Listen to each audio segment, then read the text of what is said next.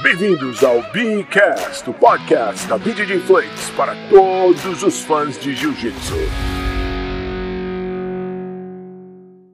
A gente teve um fato que eu acho que é importante a gente citar e marcante, que é o fato do Mikael Galvão ser o único faixa marrom, né, dentro dessas, dessas feras todas aí, né? E eu queria pedir a opinião da Maiara, Maiara que assistiu, né, Maiara? É, ou não? Você assistiu Assisti. esse evento? Assisti. Assistiu. Cara, então. eu fiquei chocada, na verdade, porque na sexta-feira eu estava assistindo Number One, e daí eu perguntei pro pessoal lá na academia, gente, mas o Braguinha já lutou? E na verdade eu estava confundindo com o Terry Coach, ah, ou seja, sim. o Mika está imparável, né? Ele lutou aí dois dias na sequência, como já fez anteriormente, né? Então, imparável, assim. É, não acho que foi uma surpresa, né? Porque, como, como você falou, Ronaldo, eu acho que afinal muita gente esperava que fosse entre Roberto Jimenez e Mica Galvão. Mas uhum. assim, é um fato inédito mesmo, porque ele era o único faixa marrom da, do GP e pegou uhum. geral, né? Então, não tem nem o que falar. Acho que Cara, a gente já tinha falado sobre ele em outros episódios, a gente até comentou sobre será que ele precisa provar alguma coisa e tudo mais. Sim. Se ele precisava provar alguma coisa, acho que ele já provou, né? Então eu acho uhum. que sensacional, performance impecável, principalmente por ter finalizado as três lutas assim. Então, não tem nem o que falar. Verdade. Jaime, você aí que comentou e assistiu bastante os eventos, acompanhou bem de perto aí. Dê sua Cara, visão aí, por favor. Pois então, é... o que, que a gente vai falar do moleque de 17 anos, de faixa marrom, que faz sete, sete eventos em pouco mais de 20 dias, né? 20, 30 dias mais ou menos. Ele lutou sete eventos, perdeu apenas uma luta, que foi a final contra o, o Jonathan. Jonathan, Jonathan. Contra o Jonathan, né? Então, assim, o moleque é sensacional, cara. Foi sensacional, assim. Eu sou muito fã dele, sou muito fã do trabalho que o Melk Galvão faz. Eu conversei com o Mel, que assim, a gente conversou durante bastante tempo, um pouco antes do evento. 15 minutos, 20 minutos antes do, do evento começar, o, o Mika e o Diogo estavam dormindo, porque estavam cansados pra caramba. Ele bateu foto, mandou foto para mim dos dois moleques dormindo, cara, porque eles vêm durante muito tempo aí e tal, viajaram para conseguir lutar e tudo mais. Uhum. Achei bem, achei, achei loucura, falei pro Mel que achei loucura ele fazer isso, mas ele disse assim, Jaime, eu tenho que fazer isso agora porque eu preciso dar experiência para o Mika. Então ele precisava ter experiência, precisava ter cancha, precisava lutar e tal, e foi isso que ele fez. Eu não vou fazer isso com ele para sempre, fica tranquilo, uhum. mas é o que a gente precisa fazer agora. Então foi, foi, foi legal, cara. Eu curti muito vendo o moleque lutar, como a gente já discutiu nos outros podcasts aí, onde a gente falou do Mika. É, eu tô curtindo ver ele, ver ele lutar, tô aproveitando a fase, a boa fase dele. Então, é isso, cara. A gente essa é a minha, minha visão em relação aos, aos eventos aí. Boa, Artuzão. Sua opinião, por favor. Tá. Primeiro, eu queria falar que o Mika de fato foi testado. A gente teve essa, essa brincadeira aí, porque no primeiro podcast. Não foi, foi no primeiro ou no segundo podcast? Não lembro. que a gente falou do primeiro. Mika Galvão. Primeiro. É, aí eu comentei que o Mika ainda era um faixa marrom, que ainda tinha que chegar e se testar e tudo mais a gente está numa outra realidade hoje do jiu-jitsu que existem torneios em que faixas marrons podem lutar com faixas pretas. A gente tem no Spider, às vezes, faixa roxa lutando com faixa preta. Então, é um negócio relativamente novo. Por mais que há é, é, episódios antigos, agora é um, é, um, é um negócio que tem acontecido mais. E o Mika, primeiro, pô, venceu o Tainan Dalpra de, de forma é, marcante. Depois fez uma boa luta com o Jonathan, acabou parado na experiência do faixa preta lá da AOJ. E agora, pô, lutou o Third Coast, finalizou as três lutas que fez contra três faixas pretas que estão acostumados a competir em alto nível. Então, incontestavelmente, o Mika Galvão chega ainda com faixa marrom, 17 anos, é, já dando voos altos. Isso que o Jaime falou do, do Melk ter que colocar giro no, no moleque para ele competir melhor, é, repara, mostra a, a experiência do professor, né? O Mika acaba que está fazendo um supletivo. Ele de faixa azul, ele lutou com faixa preta, de faixa roxa lutou um grande evento lá que foi o BJJ Bet, de faixa marrom agora está enfrentando várias faixas pretas cascas grossas. Sabe-se lá o que vem para o Mika pela frente, que ele está agora ainda se movimentando. Pô, incontestável que o moleque é duro, que é grande, uhum. vai chegar na faixa preta com tudo. E uhum. isso vale, vale ressaltar ainda que essa luta do, do Third Coast Grappling foi no sábado. E ele tinha lutado Sim. na sexta-feira e ainda tinha ganho. então o moleque tá com tudo. Contra uma faixa preta. Verdade. Cara, 17 anos, faixa marrom, lutando na preta, finalizando todo mundo. E finalizou de guilhotina, chave de calcanhar, chave de braço. Tipo, então, não é uma especialidade. Não é uma especialidade, ele faz todas, entendeu? Pô, faltou o quê, né? Faltou nada. Abriu né? a caixa de ferramenta. Quedou, passou, pegou costas, fez, fez tudo. tudo fez, fez, tudo, fez, tudo, fez tudo, É, inclusive, vou, vou, adicionar uma coisa que o Mo, né, o organizador lá do, do ADCC, publicou falando exatamente sobre isso nos stories dele. Hum. Então, ver, o moleque passou, o moleque quedou. É. Então, eu acredito aí que 2022 veremos Mika, né? Ah, eu, eu, o pessoal me perguntou assim na live, Jaime, você acha que o Mika vence a seletiva para ir para a DCC? Não eu disse assim, eu acho que ele não vence a seletiva, eu acho que ele vai direto para a DCC. É. Ele vai ser convidado para ir. E se não for é. convidado para ir, cara... Quem tem... vai ser, né? É, quem vai ser, irmão? Quem vai ser?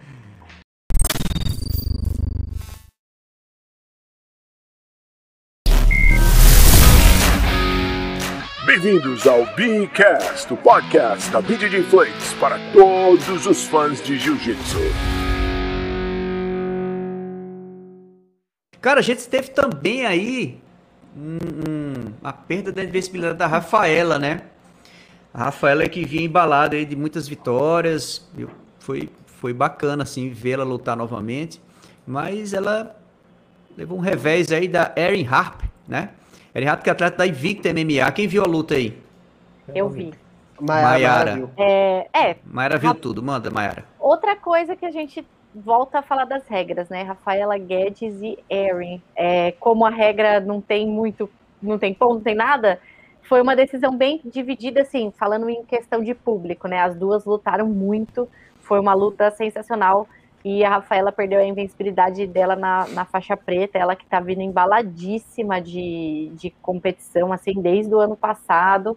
É, peso absoluto do PAN, inclusive, do ano passado, o primeiro evento dela de faixa preta, se eu não me engano.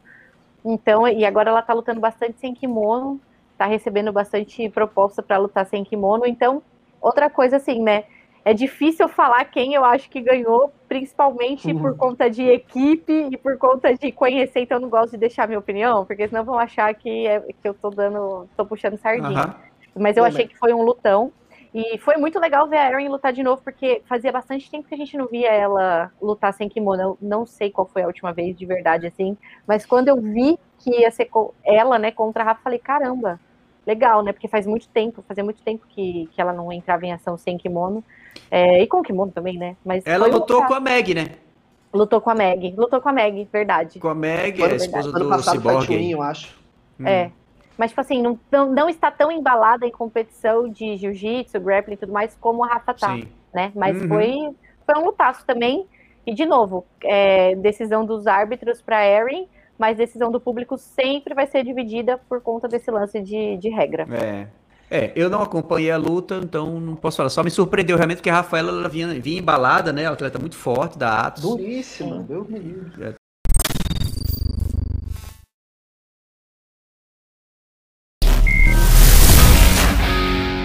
Bem-vindos ao Beancast, o podcast da BJJ Flakes para todos os fãs de Jiu-Jitsu.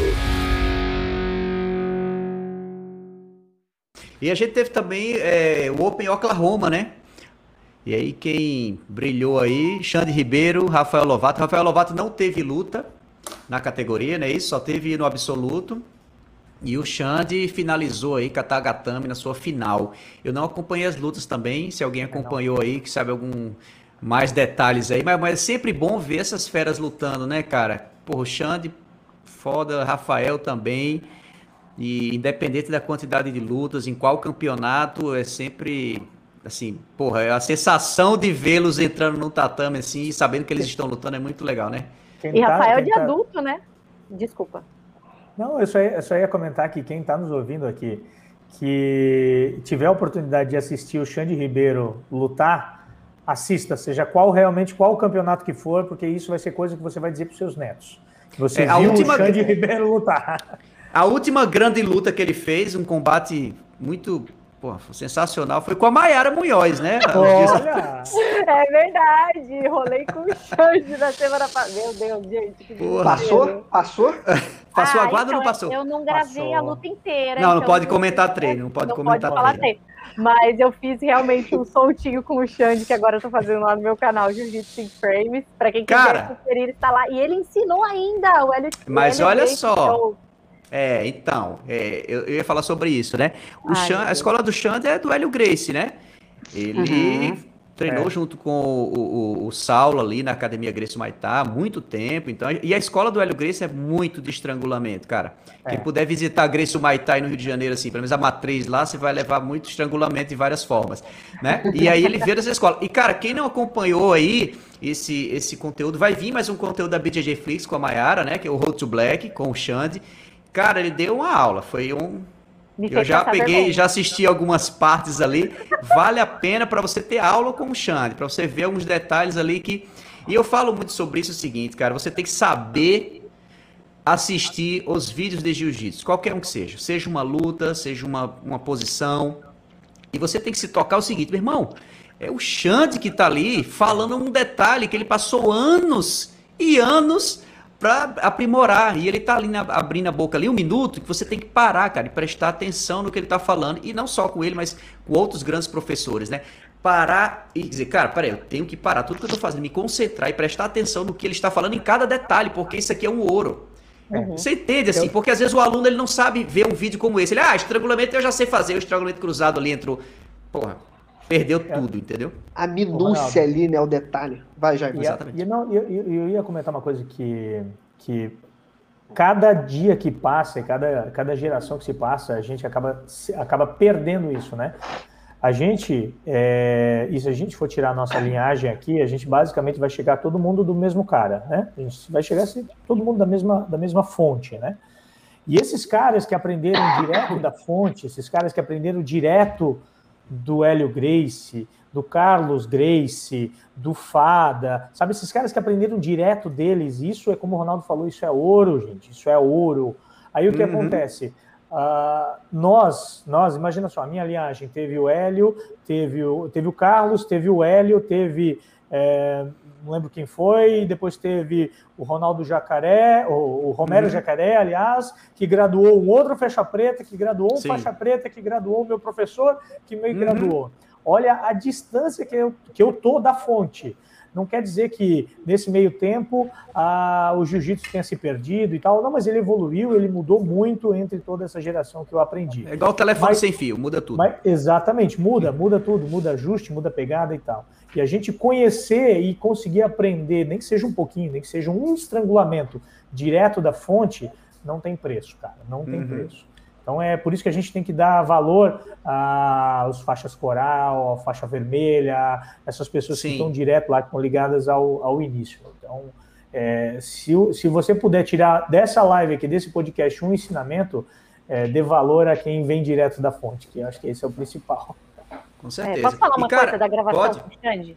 Manda. É, não, tipo assim, porque para mim eu sempre falo, né, que gravar o Road to Black é como se fosse uma private. Todas as vezes que eu gravo um Road to Black é como se eu tivesse tido uma aula uhum, particular. Uhum, uhum. Inclusive, atrás do Ronaldo está passando o Road to Black com o Demian Maia. Eu Somente com o Demian Maia, viu, Jaime?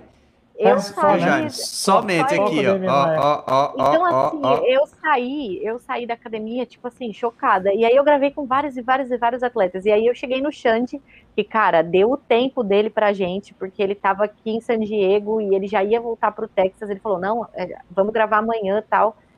Cara, eu falei assim: relaxa, meia horinha a gente faz o spoiler é que durou uma hora a gravação do episódio. E isso nunca aconteceu com ninguém. Aconteceu com a Letícia. A Letícia Ribeiro, que eu gravei aqui também recentemente, ela pediu para eu repetir uma posição o Xande me pediu para repetir todas as posições que ele passou enquanto a gente gravava. Absolutamente todas. E cara, isso vez. aí é professor, cara. Professor, ele, é o cara que tem um tino pois de é. professor, ele não vai fazer isso. Não foi uma vez. Ele quer que você foi aprenda. Até eu acertar. Foi até eu acertar. E eu fiquei com vergonha, porque uhum. é, eu não tava. Quando ele começou a pedir, eu não tava. Não é que eu não tava prestando atenção, mas, tipo assim, quando eu tô gravando o negócio, cara, você tem que estar atento a muitas coisas. Além é. de estar lá sendo boneco uhum. do cara, eu estou entrevistando, né? Eu tenho que é. prestar atenção no que está acontecendo. Então eu não consigo prestar atenção aos detalhes da posição. Depois eu assisto e aí eu aprendo, né? E na hora ele falou: Não, mostra aí, mostra aí. Eu falei: Meu Deus. E tomei várias broncas. Quando ele foi falar da mão na gola, que ele usa muito, eu falei assim: uhum. assim: É, tipo assim, você tem que colocar a mão tipo, na etiqueta dele. Ó, oh, Mayara, eu nem vou falar. É. Nem vou falar, porque é, não é na etiqueta, mas é, depois a gente conversa. É, não, tem que deixar folgada.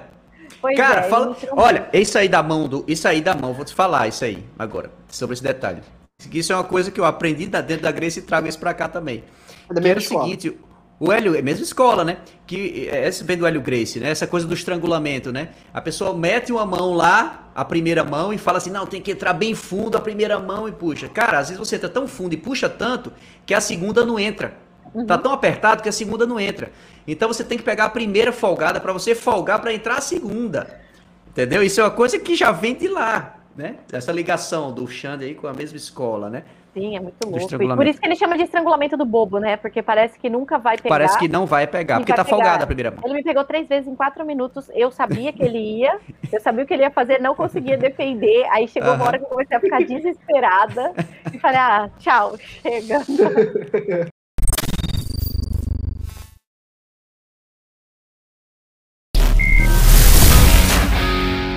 Bem-vindos ao Beancast, o podcast da BJJ Flakes para todos os fãs de Jiu-Jitsu. Lutas marcantes, lutas marcantes. Uma luta marcante para mim foi o Xande com o Roger, né? Aquela que no finalzinho o Roger deu um passo para frente e ele, pô, entrou a queda. Lutas marcantes para vocês, vamos falar de algumas aí. Jaime. Cara, é, pô, lutas marcantes. Eu, eu, eu assim, lutas marcantes que eu assisti, é, vamos dizer assim, que eu assisti ao vivo, que eu treinava e tudo mais. Porque, por exemplo, tem, se a gente for falar aqui, tem a do, do, do Roger do Jacaré, mas eu não treinava naquela época, então eu não posso.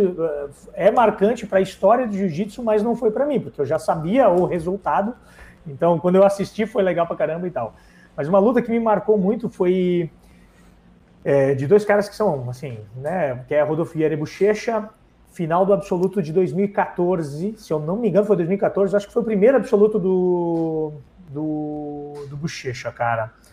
É, e eu, se, se for colocar na balança entre é, de quem você curte mais, Bochecha ou Rodolfo, eu gosto mais do Rodolfo, né, do estilo e de, da forma com que luta e tudo mais. Mas essa luta foi uma derrota do Rodolfo, né? Eu acho que foi uma, é, é, é eu eu estava com tanta expectativa de que o Rodolfo ia vencer aquela luta, que ia ganhar o segundo absoluto dele e tal. E o Bochecha foi lá e desbancou o Rodolfo. Então, para mim, essa luta foi marcante porque foi, tipo, um saborzinho meio, tipo, porra, não foi dessa vez, mas. não foi ruim, pensando... não foi bom, mas não foi ruim, mas não foi bom. Exatamente, não foi ruim, mas não foi bom, sabe? Então, essa para mim foi muito, foi muito marcante, assim. Maiara, você. Eu falo que eu sou a melhor lutas pessoa para lembrar, né? Mas só que eu tenho duas lutas assim que eu lembro. Uma é mais recente e outra é mais antiga. Eu vou falar a primeira da mais recente e eu vou falar de lutas femininas, tá?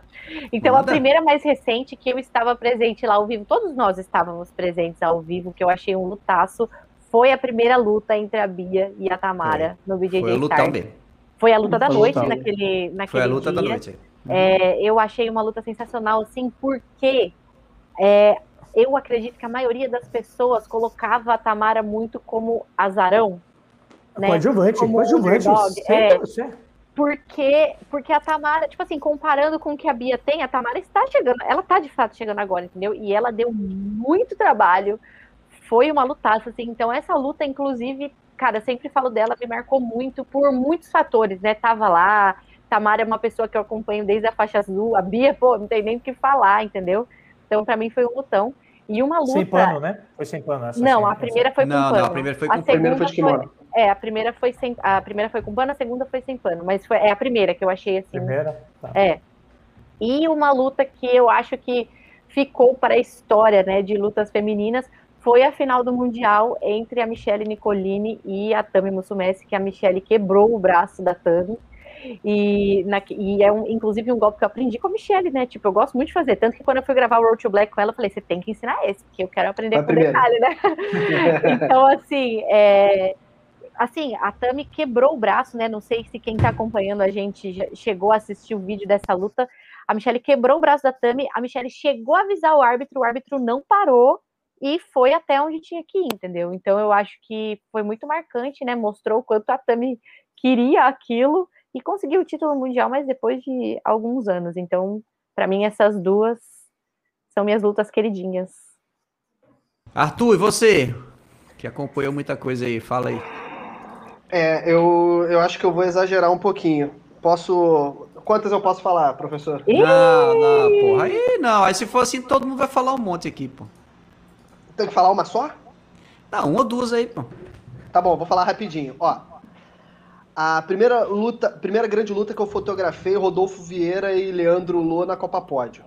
Porra, o clássico duelo passador versus guardeiro.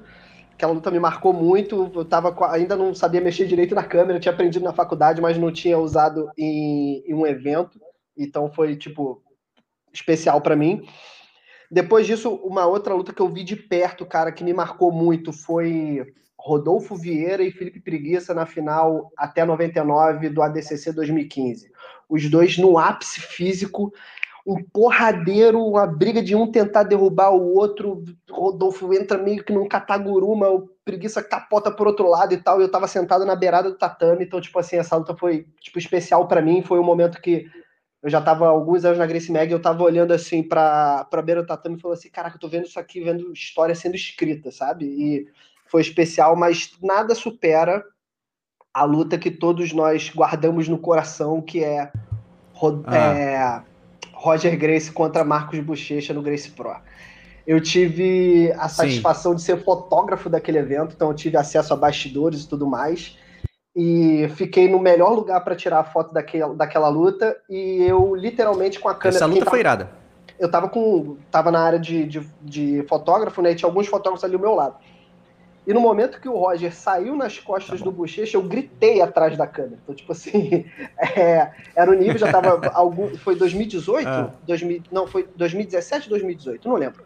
Então, já tava uns bons anos trabalhando com isso, vendo luta todos os dias, uhum. e eu gritei, gritei alto, tipo, ah! Então, tipo, acho que foi a luta mais importante, mais especial para mim, foi Roger Grace contra Marcos Bochecha no Grace. Agora, uma luta que não faz parte do circuito competitivo comum aí, mas que eu também achei muito legal, cara, foi a luta do André Galvão com o Hiron Grace. Metamores. Metamores. Vocês assistiram essa luta? 40 minutos porque, assim, foi uma porrada de tempo, não foi? Não, são 20 minutos, são 20, 20 minutos. minutos. É porque, é, cara, existia uma expectativa normal que seria o André Galvão ganhar com facilidade, né?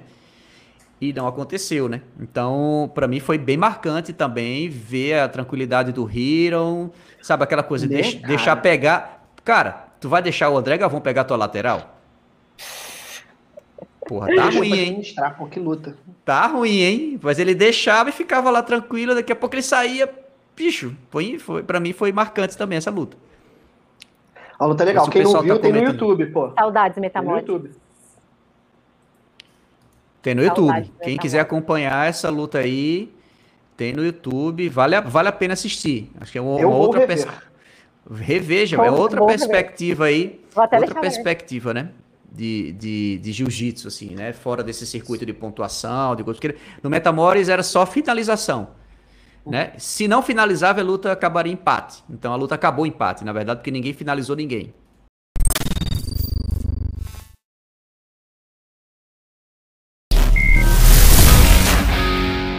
Bem-vindos ao Beacast, o podcast da BJJ Flakes para todos os fãs de Jiu-Jitsu. Pode relembrar aí o UFC, né? O UFC, para quem não sabe, né? Que eu acho que todo mundo já sabe, mas o UFC foi criado pelo Rorion Gracie, né? Idealizado pelo Rorion Gracie, né? Para ser, na verdade, um evento para expor e mostrar ao mundo a eficiência do jiu-jitsu brasileiro. Essa foi a eficiência, né? Oh, ah, desculpa, essa foi a intenção do, do evento. E é, quero saber se vocês são bons assim, se vocês lembram disso. Quando eles anunciaram ou anunciavam o Royce Grace, eles falavam que o Royce Grace era praticante de quê? Pegadinha, hein, Ronaldo? Não sei, não. Não, não sei, tô perguntando. Tá fora do Hein? script aí. Tá fora do É. script. Tá fora do Quem, script. quem tá, quem tá fora do assistindo, quem tá assistindo não pode responder porque vai, vai consultar aí. Mas ele era lutador de quê? Jiu-jitsu ou Brazilian Jiu-Jitsu? Uh, Era o quê? Ah, Ah, era o quê? Não sei, e aí, o não que, que sei vocês como estava anunciado. eu acho que ele eu era de Grace Jiu-Jitsu. Não, era Brazilian Jiu-Jitsu. Era Brasília Jiu-Jitsu? Já era Brasília É, Jiu-Jitsu? Então já era, Era? Brazilian Jiu-Jitsu. Ah. Não era Jiu-Jitsu, era Brazilian Jiu-Jitsu. O cara fala, Royce Grace, atleta de Brazilian Jiu-Jitsu, né, de Jiu-Jitsu brasileiro. Ele já metia essa aí já no meio, né? Uhum. É, obviamente, isso no UFC 1, né? Aham. Obviamente que eu acho que depois ali foi introduzindo um lance de Grace Jiu-Jitsu também, família Grace, Hélio Grace, né? Teve toda essa questão envolvida aí. Mas, mas para vocês, essa questão do nome, assim, importa, não importa? Qual a opinião de vocês em relação a isso? Hein, Jaime? Cara, assim, eu, eu já fiz até vídeo no canal, eu, eu, eu, eu, eu nunca treinei Brasília Jiu-Jitsu, eu sempre treinei Jiu-Jitsu, né? Aqui no Brasil é que nem o. É, como é que se chama o pão francês na França? Se chama pão, né? Paleta mexicana no México. É, no México é paleta, né? Então, é uma coisa. Então, assim, aqui no Brasil eu conheço por jiu-jitsu. É, eu, eu, eu, eu não gosto que falem American Jiu-Jitsu, isso eu não gosto. Né? Porque não existe. Não, não, sei, não existe, não existe. Isso não, não tem como, né? É, eu prefiro que, quando falem da nossa arte para fora, falem como Brasília Jiu-Jitsu. Eu prefiro. Arthur, você, qual a sua opinião? Então, cara, eu acho que a gente tem que ir um pouquinho atrás para parar para pensar o motivo pelo qual se tornou Brasília Jiu-Jitsu. É lógico, todo mundo sabe que o Jiu-Jitsu é uma arte que foi especializada via judô. O Jiu-Jitsu japonês, no caso, os mestres que eram especializados no Neuasa, no caso, eles viajaram para outras partes do mundo, inclusive passaram nos Estados Unidos antes de vir para o Brasil. Então, quando é, se apresentava jiu-jitsu no, no mercado externo, acabava que falava assim, ah, aquele negócio japonês, aí falava assim, não, não, não, jiu-jitsu é no Brasil. E para explicar que uma arte é, refinada no Brasil era se chamava jiu-jitsu com nome japonês, acabaram que alguém optou em chamar de Brasília Jiu-Jitsu. Eu não sei a Uhum. origem correta do primeiro nome. Faz muito sentido isso que o professor Ronaldo falou, de ter apresentado logo no UFC, que foi o- a maior vitrine do jiu-jitsu da nova era, ter sido apresentado já como Brazilian Jiu-Jitsu, que era para dizer o que, que era o quê. Que não era, porque de repente tinha até alguém de uma arte, sei lá, é, Combat Jiu-Jitsu ou alguma coisa assim, lá escrito para lutar algum UFC. De qualquer forma, é, eu acho importante ser chamado de Brazilian Jiu-Jitsu lá fora para reforçar que a arte foi refinada sim no Brasil. Quem diz que treina outro tipo de jiu-jitsu lá fora tá errado. Eu acho que quem tá no Brasil fala jiu-jitsu pelo mesmo motivo que o boxe francês lá, o Savate. O cara na França, ele não vai chamar falar que é, que é, é boxe francês. é Exatamente boxe. isso. Então, Exatamente. e no, no Brasil, acho que jiu-jitsu tá bom. Eu não sou, eu não tenho implicância com o Brasília Jiu-Jitsu, não. Acho que é importante a gente fincar essa bandeira. O jiu-jitsu é brasileiro, sim, e quem quiser pegar, que venha no Brasil pegar. Ah, falar isso no Mundial Boa. é fácil. Quero ver lutar um brasileiro de jiu-jitsu aqui e bater em todo mundo. O Lovato foi um que fez. Mas botar fora dele aí é difícil. O Lovato tem todos os louros. Agora, o cara tá lá no Mundial falar assim, American Jiu-Jitsu, vem ganhar Mas, o o- mas, o, brasileiro aqui, mas, mas o Lovato fala Brasília Jiu-Jitsu. Ele fala Jiu-Jitsu, Jiu-Jitsu brasileiro. Não, o que, eu tô, o que eu tô querendo Não, não, dizer... pois é, o que- não, é- ele veio, é americano, fez o que tinha, mas reconhece a arte, entendeu? É. Sim, mas é um cara que é apaixonado pelo Brasil. É, claro. que veio pro Brasil, treinou aqui, ficou apaixonado e tal. Vem treinar MMA aqui no Brasil na Evolução Thai. Então, tipo, ele tinha um mundo inteiro para treinar, ele veio lutar na Evolução, Thai, na Evolução Thai porque gosta do Brasil, porque gosta dos treinadores. Eu acho complicado quando o cara fala assim, não, o jiu-jitsu é americano e tal, e, ou de outro país, então beleza, pô. Se você é bom assim, você veio lutar no Brasil contra atletas brasileiros. Vai pegar uma chave com três manauara lá no, na- no- aqui no Brasileiro de Jiu-Jitsu pra ver se você Uhum. estuda. É, bicho. Aquele ginásio quente pra cacete. Aí fui duas vezes em Manaus. Fui duas vezes em Manaus pra cobrir co- campeonato. Além dos caras serem esquisitos, o clima é esquisito. Quem vai de fora pra lá passa mal. Dá tipo Passa três, mal, quatro né? horas da tarde começa a suar loucamente, tipo, tu não entende, é umidade amazônica lá. Então, tipo, para você. É, esses caras são diferentes. O Mika, o Diogo, que a gente estava falando aí, os caras uhum. são criados em outro, outro ambiente, né? Aí quando vai para os Estados Unidos, tá fácil de lutar. Eu quero ver lutar no brasileiro de jiu-jitsu. Verdade. E tu, Mayara, o que, que tu acha? Cara, é, eu nunca achei nada porque eu nunca tinha realmente parado para pensar sobre isso até aparecer o American Jiu-Jitsu, entendeu? Então eu falei, nossa, gente, peraí, deixa eu pensar um pouco sobre isso. Para mim também é jiu-jitsu, é muito natural a gente falar jiu-jitsu, justamente porque somos brasileiros, porque conhecemos e tudo mais. Como a gente falou, né, deu, fez a brincadeira de paleta mexicana e tudo mais, futebol americano nos Estados Unidos é futebol só. Ninguém fala Sim. North American Football, entendeu? É. Então, eu acho que é importante a gente reforçar de onde veio a arte e estou, inclusive, é, depois que eu comecei a ir mais atrás, né, para entender, porque eu percebi que a história do jiu-jitsu, ela, assim, já sabia, mas eu não tinha tanta percepção disso, né? Ela é muito espalhada, né? Então, é, no fundo, no fundo, a gente não sabe nada, né? Mesmo que a gente leia, que a gente busque, a gente não sabe nada.